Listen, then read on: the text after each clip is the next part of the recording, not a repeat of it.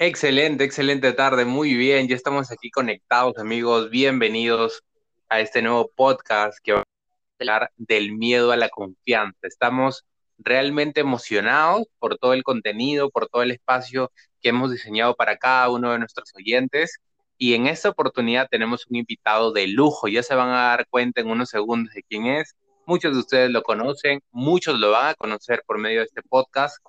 Y bueno, se trata de un gran coach, de un gran líder también, de un gran emprendedor, pero sobre todo un tremendo ser humano, una persona que siempre está cuestionando, que es un pensador independiente, que es un lector voraz. Y aquí lo tenemos esta día aquí con nosotros. Estamos hablando del gran Leonardo Espinosa. ¿Qué tal, Leo? ¿Cómo estás? Buenas tardes. Hola, Andy, ¿cómo estás, hermano? Eh, saludos a todos los que nos escuchen. Sí, buenos días, buenas tardes, buenas noches, desde los lugares que, a los que podamos llegar bienvenidos. Y gracias por la invitación. No, hermano, gracias a ti definitivamente por el, por el espacio también, ¿verdad? Sabemos que ahí andas a full con tus actividades, con el coaching, con las actividades también que realizas, ¿no? Y bueno, estamos felices de poder contar con tu experiencia, con tu tiempo aquí para cada uno de los oyentes que se está dando el tiempo de poder conocer este tema que hemos titulado eh, del miedo a la confianza, ¿no? Es interesante porque este título salió de una conversación que tuve con Leonardo, ¿no? Y bueno, pues aquí estamos. ¿Qué tal, Leo? ¿Cómo, cómo te sientes? Hace tiempo no grabamos un podcast, ¿verdad? Sí, no es, no es la primera vez que, que, podemos grabar una charla, pero no la grabamos de hace mucho tiempo, así que bastante alegre, entusiasmado por poder hacerlo el día de hoy.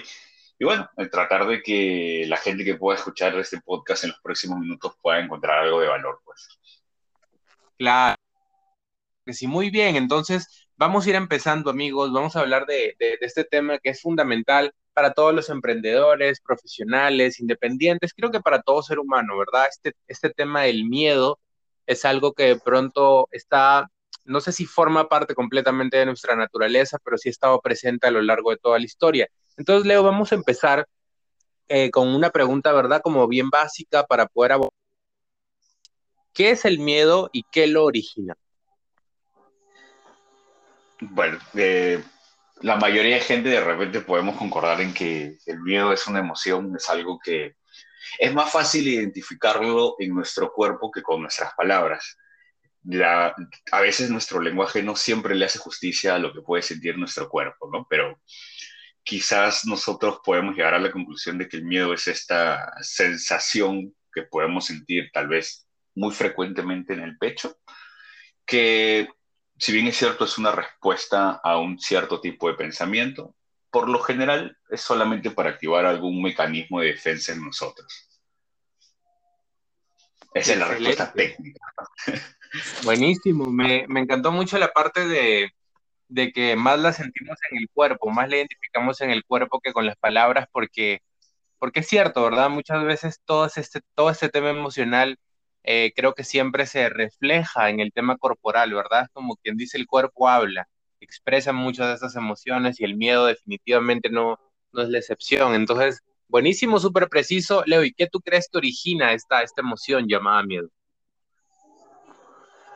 Bueno, eh, por lo general, yo, yo, tengo una formación en, coaching ontológico y, y, a pesar de que no somos especialistas en las emociones, sí hay algo que poco a poco he ido aprendiendo, que es este término que es alfabetización emocional, ¿no? que es encontrar y cada vez más aprender una forma de poder poner en palabras y expresar nuestras emociones.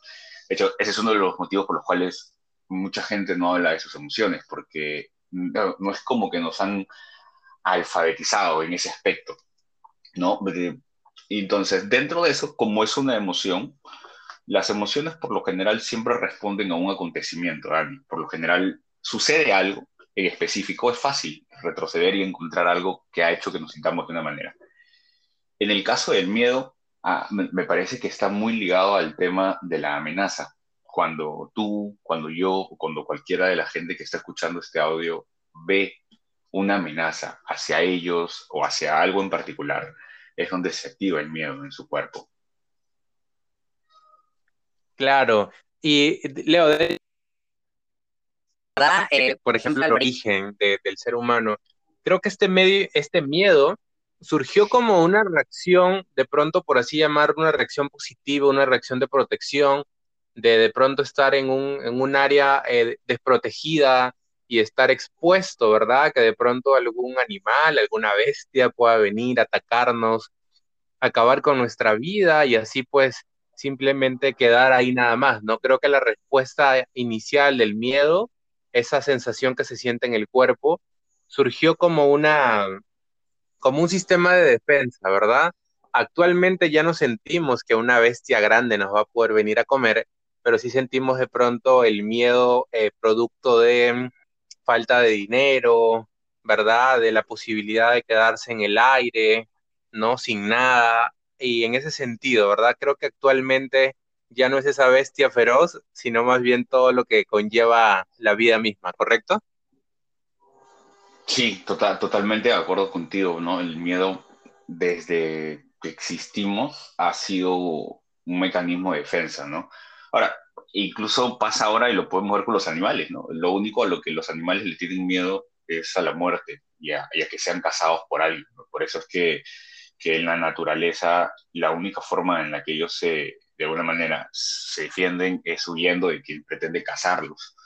Ahora, el ser humano hoy tiene mucho más miedo. Miedo a, que pierda el trabajo, miedo, miedo a que lo abandone, miedo a, a, quebrar un negocio y miedo a la pérdida de un ser querido, ¿no? Entonces, se pone siempre un poco más complejo cuando hablamos de nosotros. Sí, es cierto, es cierto, completamente, completamente. Y bueno, vamos, vamos, a, vamos a ir avanzando un poco más. Eh, Leo, ¿hay tipos de miedo? ¿Hay, ¿Se pueden clasificar esos miedos? ¿Qué es lo que tú opinas?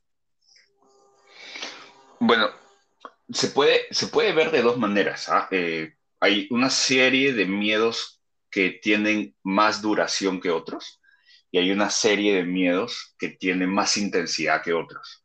¿no? O sea, por ejemplo, si hablamos, si, si la gente puede en su mente hacer como una matriz de, de doble entrada, ¿no? un eje de duración y un eje de intensidad, y hablamos de lo más pequeño, ¿no? o sea, un miedo un tipo de miedo que tiene poca intensidad y poca duración, de repente podemos estar hablando de ese malestar que por lo general nos conectamos, que comúnmente le llamamos preocupación. O sea, pasa algo o estás resolviendo algún tema en particular y te sientes ligeramente preocupado. O sea, podemos decir que esa es la forma más básica de miedo, ¿no? la preocupación. No es muy intenso en tu cuerpo y tampoco suele durar mucho por lo general, una vez que se resuelve este acontecimiento que pasa, la preocupación también pasa, ¿no? Claro. Ah, mira, claro, eso, eso digamos sería como una primera vista, ¿verdad? De lo que nos estabas comentando, como una forma de abordarlo o de clasificarlo, por así decirlo.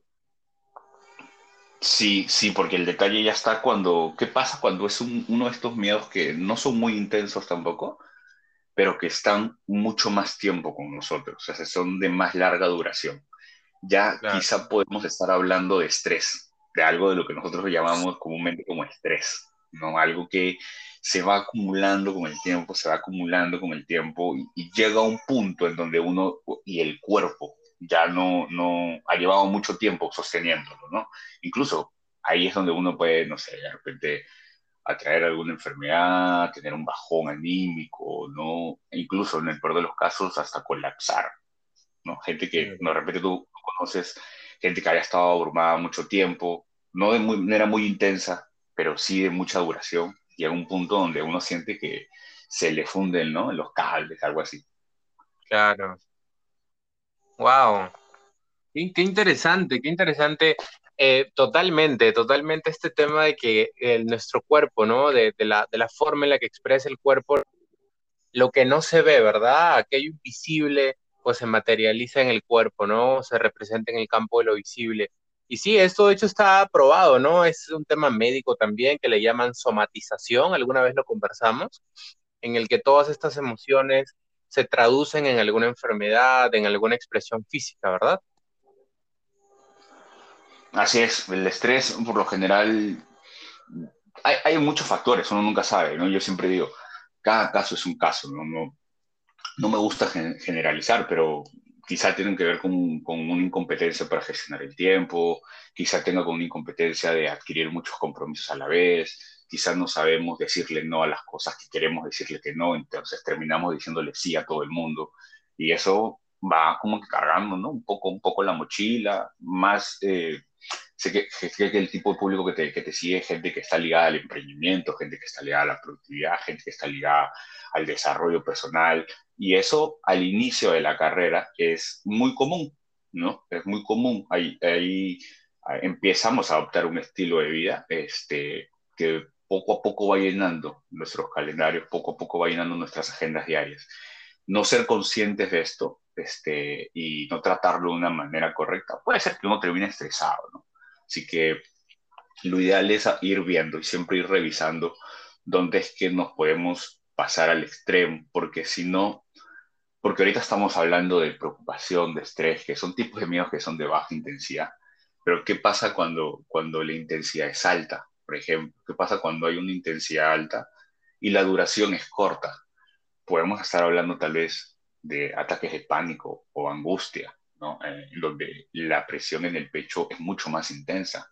Yo lo digo por experiencia, no, no de manera diagnosticada, pero sí me parece que en algún momento de mi vida eh, lo que yo sentía ya no era tanto miedo, ya no era tanto estrés, sino ya tenía que ver con la angustia, ¿no? esta presión en el pecho, unas, uno, uno siente que son pequeñas taquicardias, uno siente que está en un estado de alerta constantemente, ¿no? Con algo va a pasar, algo va a detonar, y, y eso ya empiezan a ser indicadores de que algo no, de algo no nos estamos haciendo cargo de repente, o hay algo que debamos de revisar con alguien más. Wow, qué, qué, interesante, qué interesante está esta parte, ¿no? Claro, porque también a veces hay, hay experiencias tan fuertes que son a corto plazo, pero generan una huella bastante profunda en el largo plazo, ¿no? Y, y qué, qué, interesante, este, este sería entonces como un tercer, un tercer tipo de miedo, ¿verdad? Ya luego vendría un, un, cuarto y último, por lo que entiendo respecto al cuadrante, como que nos estábamos hablando al inicio.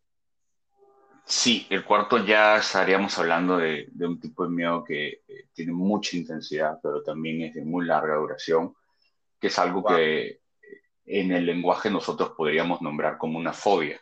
Ahora, como te digo, yo no soy especialista en las fobias, el coaching ontológico no es especialista en las emociones, sí en la gestión emocional y poder de alguna manera sentar las bases para que el ser humano pueda empezar a hablar de sus emociones, esto que te decía al inicio, la alfabetización emocional.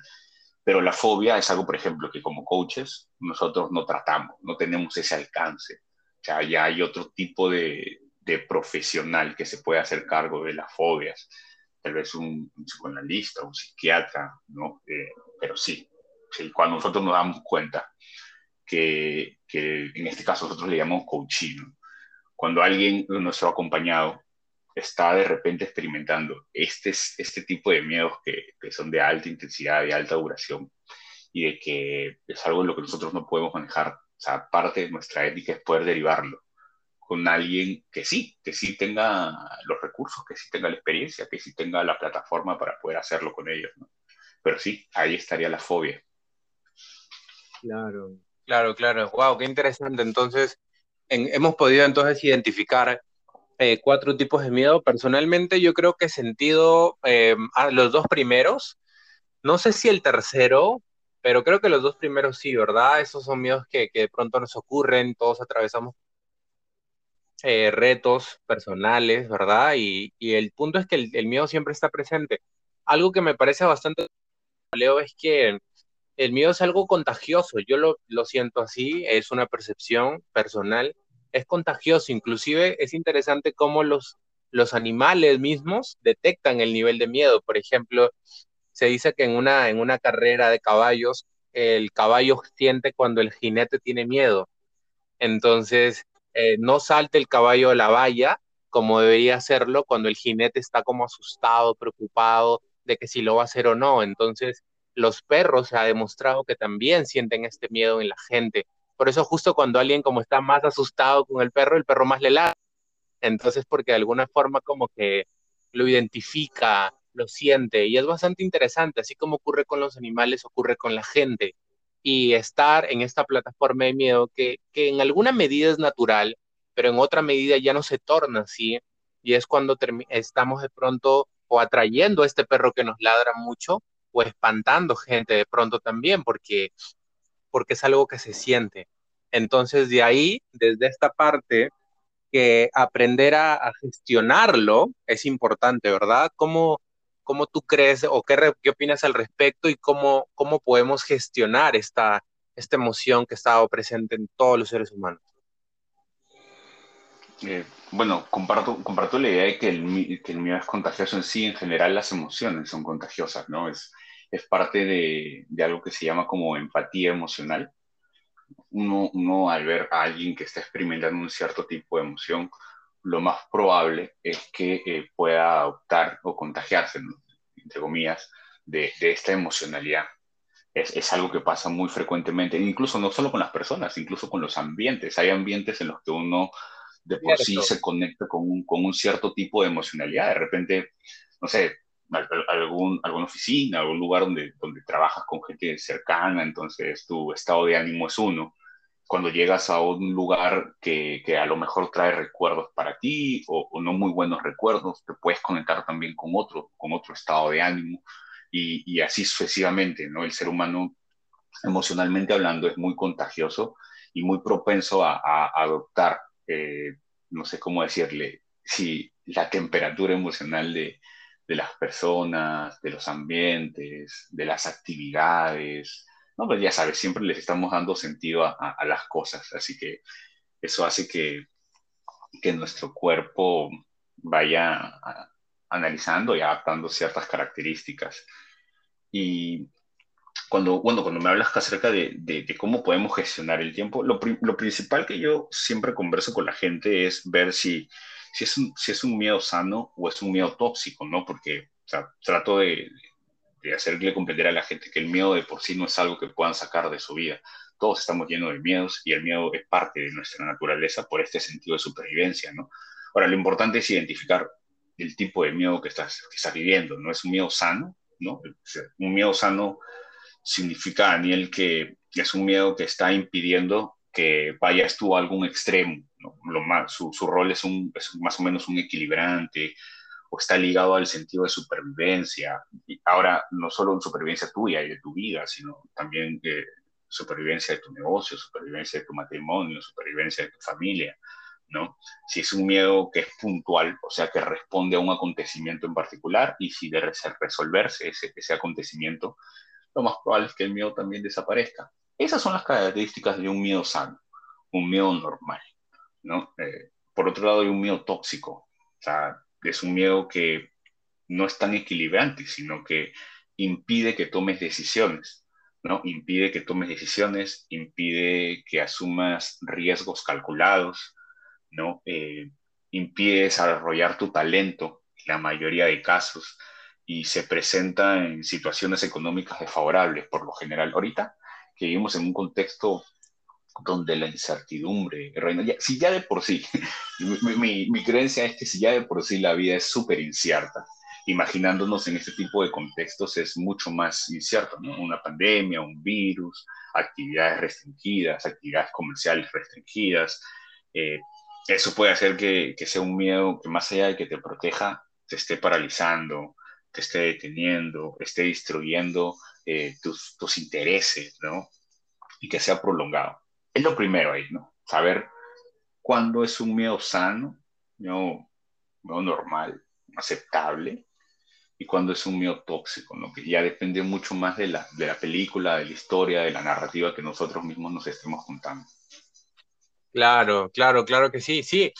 Eh, de hecho, ahí cuando, cuando comemos miedo sano, por así decirle, eh, me parece interesante porque eh, es básico, ¿no? Es básico para poder, para poder mantener ese equilibrio del cual también nos estás hablando, eh, ya sea inclusive el miedo sano para realizar alguna inversión, para tomar alguna decisión de cualquier rubro en realidad, siempre hay un temor que en alguna forma eh, nos mantiene nos mantiene estables, pero hay uno que ya se va al extremo y que realmente eh, de pronto ya frena nuestra capacidad de acción, frena inclusive nuestra capacidad de, de pensar y es cuando nos convertimos como en, un, como en un amplificador de todo esto y empezamos a traer más de lo mismo. qué bueno, qué bueno entonces pues, pues tener esa parte. No sé si además de eso hay otra parte para, para aprender a gestionar o está bien solamente con identificar si es un miedo sano o es uno que ya va más tóxico. Sí, bueno, por lo general a mí me gusta ubicar el miedo en una balanza, ¿no? Y me parece que como nunca se puede sacar de nuestra vida, poner al otro lado de la balanza la confianza. Parece que en algo en lo que no tengas mucha confianza, lo más probable es que tengas mucho miedo. Y en algo en lo que te sientas muy confiado, lo más probable es que tengas poco miedo. Ahora, lo importante es fundar la confianza, porque a veces nosotros nos sentimos confiados en algo en lo que realmente no tenemos fundamento, nos pasa muy seguido, ¿no? Este, a, veces es, a veces creemos que es muy positivo que alguien no tenga miedo, porque tiene mucha confianza, pero a veces esa confianza no tiene buenos fundamentos, entonces ya no es algo bueno, es algo peligroso. Eh, entonces es como ponerlo en una balanza. Mientras más miedo tengas, es porque hay menos confianza y mientras más confianza tengas es porque hay menos miedo. Así que lo importante es identificar cómo rayos hago para tener más confianza en algo. Y, y ahí hay tres puntos que a mí siempre me gusta revisar desde el punto de vista de coaching ontológico, ¿no? en donde siempre manejamos que y postulamos que la confianza se puede mejorar, pero siempre y cuando podamos revisar estos tres puntos, Daniel. Y la primera sería la sinceridad. O sea, ¿en qué sentido? En responder la pregunta si realmente quieres, ¿no? Porque, por ejemplo, eh, si tú pones una serpiente en mis manos, ¿no? Lo más probable es que yo me desmaye, me paralice, me orine o algo por el estilo, porque tengo demasiado miedo, ¿sí? Tengo demasiado miedo. Ahora, si tú vas a una de estas tribus en donde el turismo es normal y ellos son los que te proporcionan las serpientes, va a haber gente que manipula las serpientes sin ningún tipo de miedo, las amarra a su cuello, juega con ellas. ¿Qué pasa ahí? Eh, hay tres puntos que nosotros siempre revisamos. ¿Quieres hacerlo? ¿Sabes hacerlo? Y lo más importante, que tiene que ver con la responsabilidad, ¿realmente vas a hacerlo? Son tres puntos importantes que revisamos para aumentar la confianza. En este ejemplo en específico de la serpiente, tú me dices, ¿quieres hacerlo? Oye, sí, me gustaría poder tener una serpiente en mi mano, ¿no? o sea, es un animal hermoso, es extravagante, ¿no? Y que, oye, me, parece, me parecería muy bonita esa experiencia, ¿no? De poder tener ese animal en mi mano. ¿Sabes cómo hacerlo? No, no sé, por eso me muero de miedo. ¿Por qué la gente de, este tipo de ciudades o tribus manipula las serpientes normales? Conoce serpientes, sabe qué serpientes muerden, qué serpientes no muerden, qué serpientes al morderte te matan, qué serpientes no te matan. Entonces, ellos tienen mucha más confianza con la manipulación de estos animales. Yo no, yo tengo la idea de que si una serpiente es 99% seguro de que voy a morir, ¿entiendes? Entonces, no tengo el conocimiento, no tengo las competencias. Y lo más importante es, vas a hacerlo.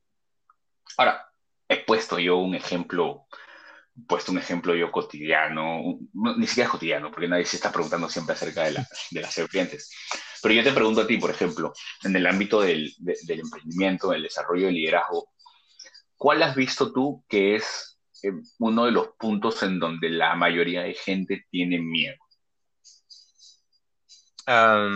pues uno de, los, uno de los puntos los que la gente de pronto el motivo por el que no empieza es porque desde ya cree que puede perder dinero, número uno.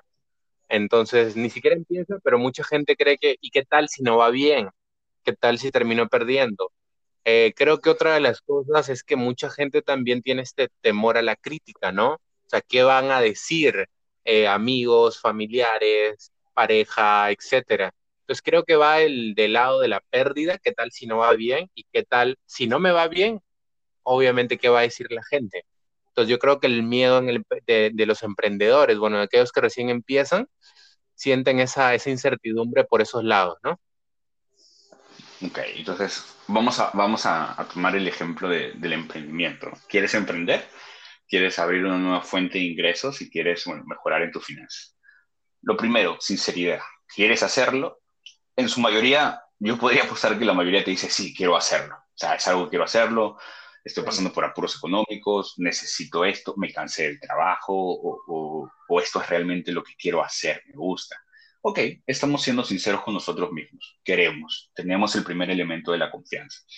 Segundo elemento, ¿sabes hacerlo? O sea, tienes las competencias para emprender y ahí es donde uno tiene que ser eh, también sincero. ¿Tengo las competencias o no tengo las competencias? Lo, principal, ¿qué competencias necesito? ¿Qué necesitas tú para desarrollar este negocio en particular?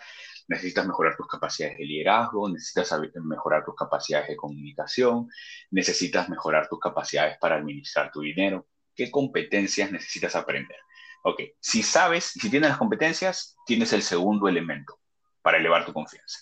Si no sabes y no tienes las competencias, la pregunta de cajón es, ¿dónde puedes conseguir esas competencias? ¿Hay algún sistema al cual te puedas conectar? hay algo que tú puedas consumir, hay alguien a quien tú puedas acudir en donde puedas conseguir estas competencias, pues en su mayoría es sí. En su mayoría es sí. Una lista de mentores, una plataforma educativa o algo en particular que te conecte y que te permita elaborar y mejorar tus aptitudes. Entonces ahí ya estarías cubriendo tu segunda competencia, tu segundo, tu segundo ámbito, ¿no? Que son las competencias, sabes hacerlo. Y el tercero, y lo más importante es, ya sabemos qué quieres, ya sabemos que sabes o que sabes dónde conseguir la información y el aprendizaje, lo más importante es la responsabilidad. ¿Vas a hacerlo? Porque te lo digo, porque hay gente que quiere, que sabe, pero que no está dispuesta a hacerlo. Es un tipo. Lo segundo es, hay gente que sabe hacerlo, que lo hace, pero no quiere. O sea, hay gente que escogió mal. ¿Me entiendes? Escogió mal el rubro donde se iba a desempeñar. Sabe hacerlo, lo hace sin ningún problema, pero no quiere, no lo mueve, emocionalmente no está anclado, no es algo que disfruta. Eh, luego están los que quieren, los que saben, pero los que no hacen. Y ahí tiene, ya entramos en un ámbito de ejecución, entramos en un ámbito de, tomar acción, entramos en un ámbito de coherencia. ¿no? Así que siempre son estos tres factores. Quieres, sabes y haces. Y revisar siempre en cuál de estos tres estoy fallando y en cuál de los tres puedo hacer ajustes. Leo, Dani, ¿qué pasa si el que en el que estoy fallando es el primero, que no quiero? Bueno, entonces, ¿por qué te estás haciendo bolas? Es lo que no quieres. O sea, sabes hacerlo, lo haces, pero no quieres. Entonces, ¿de dónde viene tu, tu obligación o tu ímpetu por desarrollar o hacer algo que no quieres hacerlo? A lo mejor es porque, ah, no, lo necesito ah, perfecto, no hay, nada, no hay, no hay, ningún problema. Si lo necesitas, puedes ir haciéndolo, ¿no? Pero deberías estar buscando también algo que sí disfrutes, que sí te apasione, que sí te mueva. ¿Qué pasa, Daniel, cuando el ámbito que me falta es el saber, las competencias? Bueno, ya te lo dije, eh, eh, busca. ¿Dónde lo puedes conseguir? Eh, como te dije, hay una serie de recursos a los cuales puedes acceder y encontrar esa información por lo general. Y el tercero es el hacer. ¿Qué pasa si quiero, si sé, pero no hago? Y ahí, ahí hay, un, hay un, de repente hay un trabajo mucho más profundo, ¿no? Porque, porque algo pasa con que tú quieras, con que sepas, pero con que no estés dispuesto a hacerlo. Y ahí hay un ámbito de acompañamiento, un ámbito de, de, de revisión, ¿qué pasa con... o sea, no hay motivo, no hay propósito, no hay significado, no hay sentido en lo que haces porque de ahí debe de venir. para que tú no hagas algo que quieres y que sabes hacer, es porque tu sentido, tu significado, tu propósito no está muy claro. Y ahí es donde hay que, revisar. Qué buena, qué buena, de verdad me los llevo, ¿ah? Buenísimo, buenísimo. Los tres elementos, ¿verdad? De la confianza, ha estado clarísimo, Leo, de verdad. Y de lo que se estaba comentando, pues ahí se me vino, se me vino algo en, algo que tengo siempre presente también en mente y es que la verdadera decisión se prueba en la acción, ¿verdad? Eh, si yo no, como no actúo, de pronto no ejecuto algo que, que, digo que quiero, en realidad no es cierto, en realidad es como que, como tú bien lo acabas de comentar, hay un trabajo más interno que hacer, hay que resolver algunos conflictos internos, ¿no? Porque realmente si lo quisiera como digo que lo quiero, pues lo estuviera haciendo, lo estuviera actuando, ¿no? Y muy claro el tema de querer, saber y hacer, querer, saber y hacer. Buenísimo, buenísimo. Entonces, Leo, gracias de verdad por darte el tiempo de compartirnos esto. Hemos hablado, hemos redondeado temas de, del miedo, de cómo podemos identificarlo, de cuando este miedo es en algún sentido bueno que nos protege y en el sentido en el que ya se torna muy tóxico y obviamente ya, ya viene más bien para, para degradar o para hacer daño, para limitarnos, que son cosas que pasan. Está pasando un helicóptero, amigos, así que por ahí se escucha la bulla. Bueno, el punto, el punto, el punto, bueno, estuvo súper claro, ya, ya lo identificamos y ahora cómo pasamos a la confianza, ¿no? Con esas preguntas, Leo, definitivamente el coaching los puede eh, el proceso de cómo hacerlo a través de preguntas, buenísimo. Lo he disfrutado mucho, gracias por, por tu tiempo, por compartirnos esta sabiduría también. Amigos, los que sean, pueden seguir a Leonardo Espinosa en sus redes sociales, es un tremendo coach ontológico, ¿no? Es una persona que siempre lo veo que está en crecimiento y por eso mismo también lo invité a este podcast para que se lleven lo mejor, lo disfruten al máximo y lo apliquen en cualquier ámbito, ¿verdad? Porque eso está presente en todos lados. Así que Leo, muchas gracias, hermano. Si tienes algunas palabras finales, un mensaje final que le desees dejar a la audiencia que va a escuchar este, este podcast. No, bueno, primero agradecerte a ti por, por el espacio, por la invitación, por la oportunidad. Yo de las cosas que más disfruto es de conversar. Antes, hace muchos años, si tú me preguntabas, oye Leo, ¿qué es de las cosas que tú podrías hacer el resto de tu vida sin cobrar ni un centavo? Yo te decía, hoy jugar fútbol, me encantaba jugar fútbol. Pero si tú me preguntas hoy, yo con 25 años, ¿qué es lo que podrías hacer el resto de tu vida sin poder cobrar nada? Yo te, tal vez te podría decir conversar, tener ese tipo de conversaciones. Y, cualquier persona que, que me permite y me da la oportunidad de poder hacerlo de esta manera en como tú lo haces ahora, es alguien a la que le estoy eternamente agradecido, Daniel. Así que agradecido contigo por el espacio, por la oportunidad. Espero que la gente encuentre valor en el, en el podcast y que, bueno, siga consumiendo este tipo de, de información. Y nada, pueden seguirme ahí en mis redes, me encuentran como Eterno Despertar. Ahí también tengo un pequeño canal de podcast que está parado y estaba viendo hace siete meses que no subo ningún capítulo. Ahí tengo que revisar. Entonces, ¿qué pasa? ¿Tú quieres, sabes o no haces? y bueno, siempre, siempre es un eterno proceso y bueno, una, una, un, regalo poder estar aquí con ustedes. Excelente, excelente, perfecto hermano. Entonces muchas gracias. Amigos, ya saben, eh, disfruten el contenido al máximo, pueden seguir a Leonardo por sus redes sociales. Vamos a seguir agregando contenido de valor para más emprendedores. Compártalo, disfrútalo al máximo y ya nos vemos en una siguiente oportunidad. Hasta luego.